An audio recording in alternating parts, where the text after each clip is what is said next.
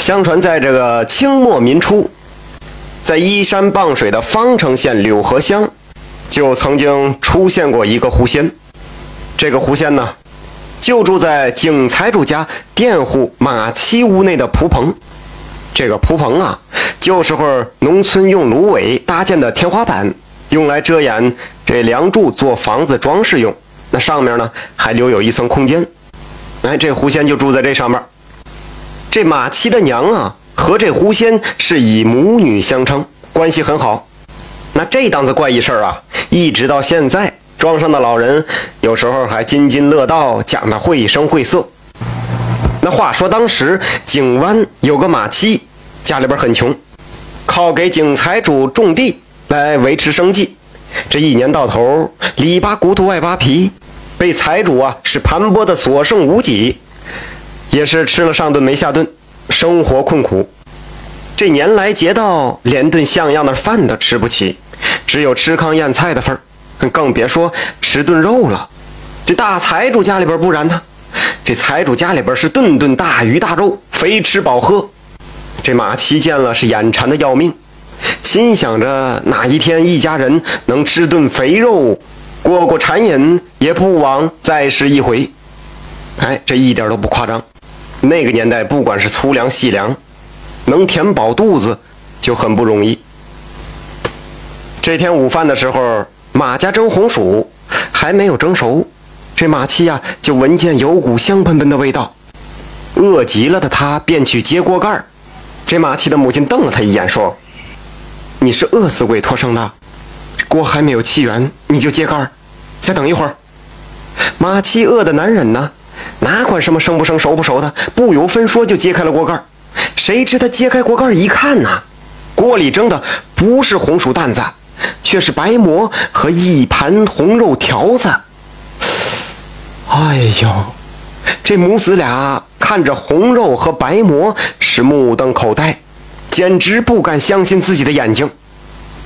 这马七怕别人看见，赶紧关上了房门。他有点惊慌失措。马七的娘认为这是神仙显灵了，她跪在头上，嘣嘣的磕头如捣蒜，口念阿弥陀佛，感谢上苍。这时候只听见屋内有一个少女的声音：“好馍好菜随愿享，干妈吃了别声张，有啥吩咐尽管讲。我就住在你家蒲棚上。”这母子俩一听，觉得此事太玄乎。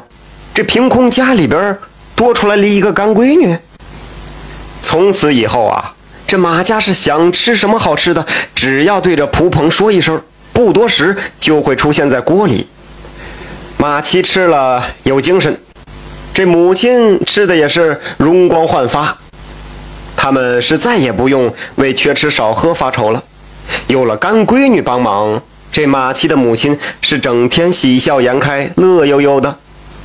这时间一长啊，马七母亲光知蒲棚上住着神仙闺女，来无影去无踪，也不知道长啥模样，总想着看看，就对着蒲棚说想见她一面。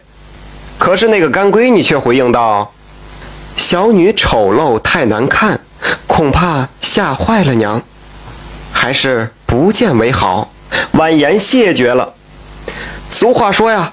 吃人家嘴软，拿人家手短。马七的娘虽然是柴门小户，但是扎花描银针线活却是个好手。他一心想做双绣鞋送给这干闺女穿，这也报答报答对人家的亏欠。他就对干闺女问道：“这干娘不知道闺女小脚的尺寸是多少啊？如若不嫌弃老娘的活来呀，我给你做双绣花鞋穿。”只听见蒲棚上说呀：“干娘做鞋叫我穿，奴家金莲三寸三，不胖不瘦裹脚缠，做啥穿啥，女不嫌。”这马七的娘是赶了一个晚上，她把绣鞋做好放在桌子上，那双绣鞋转眼间就不见了。这她也不奇怪，她知道是干闺女拿去了。她对蒲棚上说呀。闺女啊，你不愿意露面儿，就从上面伸下只脚来，叫娘看看这鞋合不合适啊？话刚说完，果然从空棚处伸下一只女子的脚来，绣鞋被她穿在脚上，不胖不瘦，正合适。马七的娘看罢欣喜，这闺女的脚真好。常言道：男人的肩膀，女人的腿。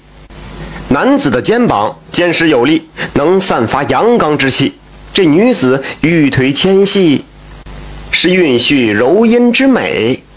于是他心里边打起了小九九。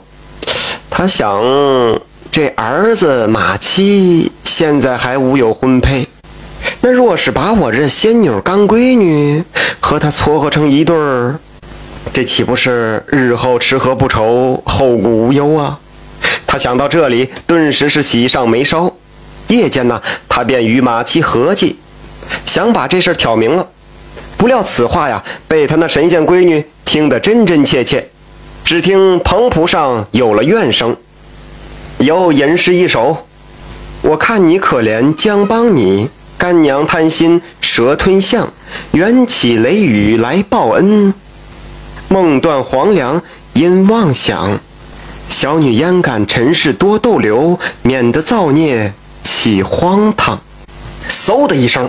这马七母子只见一道黄光从蒲棚上泄出，两只绣鞋被正在地上，夺门而去。马七母子望着黄光散去，是追悔莫及。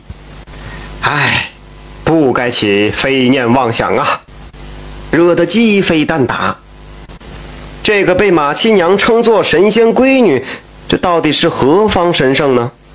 竟能有如此神通？话不讲不明，言不说不合。且说在景湾寨下有个乌来沟，乌来沟里有个胡子洞。这胡子洞里就住着一只刚修炼成型的狐狸，俗称是胡大仙，有点法力，可幻化成妙龄少女，但羞于见人，常常是来无影去无踪。偷东家祭西家，亦正亦邪，胡乱人间。上神得知震怒，要收狐狸精。一天呐，马七的娘在无来沟地里干活，突然是雷雨交加，她赶紧躲在石崖下边避雨。他远远的就看见了一道道闪电直追着一只狐狸打，不多时，那只狐狸逃在他身边蹲下，赖着不走。这狐狸等雷电远去，却霎时不见。马七的娘事过后也不以为然，早就把此事忘记了。可是只因这狐狸，因在马七的娘身边躲过一劫，就知恩图报。他见马家一贫如洗，便躲在他家蒲棚上偷东西报恩于他，于是便出现了上述情节。话说人狐殊途。狐仙见尘缘已断，再留马家必遭罪孽，所以狐仙毅然离去，马七娘的妄想也成了南柯一梦。感谢收听名城故事会，喜欢听故事的朋友，那就点个关注吧。